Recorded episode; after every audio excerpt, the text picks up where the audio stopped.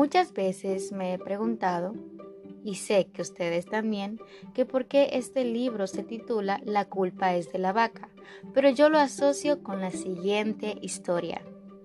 Empuja la vaquita. Un sabio maestro paseaba por el bosque con su fiel discípulo, cuando vio a lo lejos un sitio de apariencia pobre, y decidió hacer una breve visita. Durante la caminata le comentó al aprendiz sobre la importancia de conocer lugares y personas y sobre las oportunidades de aprendizaje que nos brindan estas experiencias. La casa era de madera y sus habitantes, una pareja y sus tres hijos, vestían ropas sucias y rasgadas y estaban descalzos. El maestro se aproximó al Señor, aparentemente el padre de familia, y le dijo, en este lugar no existen posibilidades de trabajo ni puntos de comercio. ¿Cómo hace usted y su familia para sobrevivir? El hombre respondió calmadamente, Amigo mío, nosotros tenemos una vaquita que nos da varios litros de leche todos los días. Parte de la leche la vendemos o la cambiamos por otros alimentos en la ciudad vecina. Y con la restante elaboramos queso, y otros productos para nuestro consumo. Así es como vamos sobreviviendo. El sabio agradeció la información y contempló el lugar por un momento.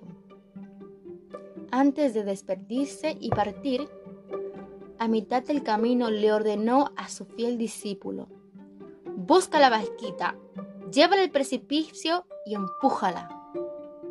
El joven lo miró espantado y le replicó que ese animal era el medio de subsistencia de la familia. Como percibió el silencio absoluto del maestro, cumplió la orden. Empujó a la vaquita al barranco y la vio morir. Aquella escena quedó grabada en su memoria. Un día el discípulo resolvió abandonar todo lo que había aprendido y regresar a aquel lugar para contarle la verdad a la familia y pedirle perdón. Así lo hizo. Y a medida que se aproximaba veía todo muy bonito, diferente de como lo recordaba. Se sintió triste, imaginando que aquella humilde familia había debido vender su terreno para poder sobrevivir. Aceleró el paso y al llegar fue recibido por un señor muy simpático, al cual preguntó por las personas que vivían en ese lugar cuatro años atrás. El hombre le respondió que allí seguían. Sobrecogido, el joven entró corriendo a la casa y confirmó que era la misma familia que había visto algunos años antes con el maestro.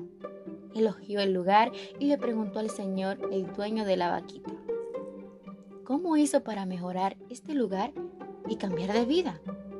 Emocionado, el hombre respondió, nosotros teníamos una vaquita que cayó por el precipicio y murió.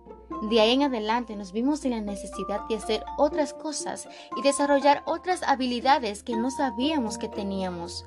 Así alcanzamos el éxito que sus ojos ven ahora. Moraleja. Esta es la realidad de lo que se ha llamado zona de confort. Estamos tan conformes con el estado de cosas que nos rodea que no desarrollamos otras posibilidades. Solo necesitamos un evento sorpresivo para darnos cuenta de que la seguridad puede ser nuestra peor consejera y de que nos impide ver el horizonte. Este es un relato más gracias a la colección La culpa es de la vaca.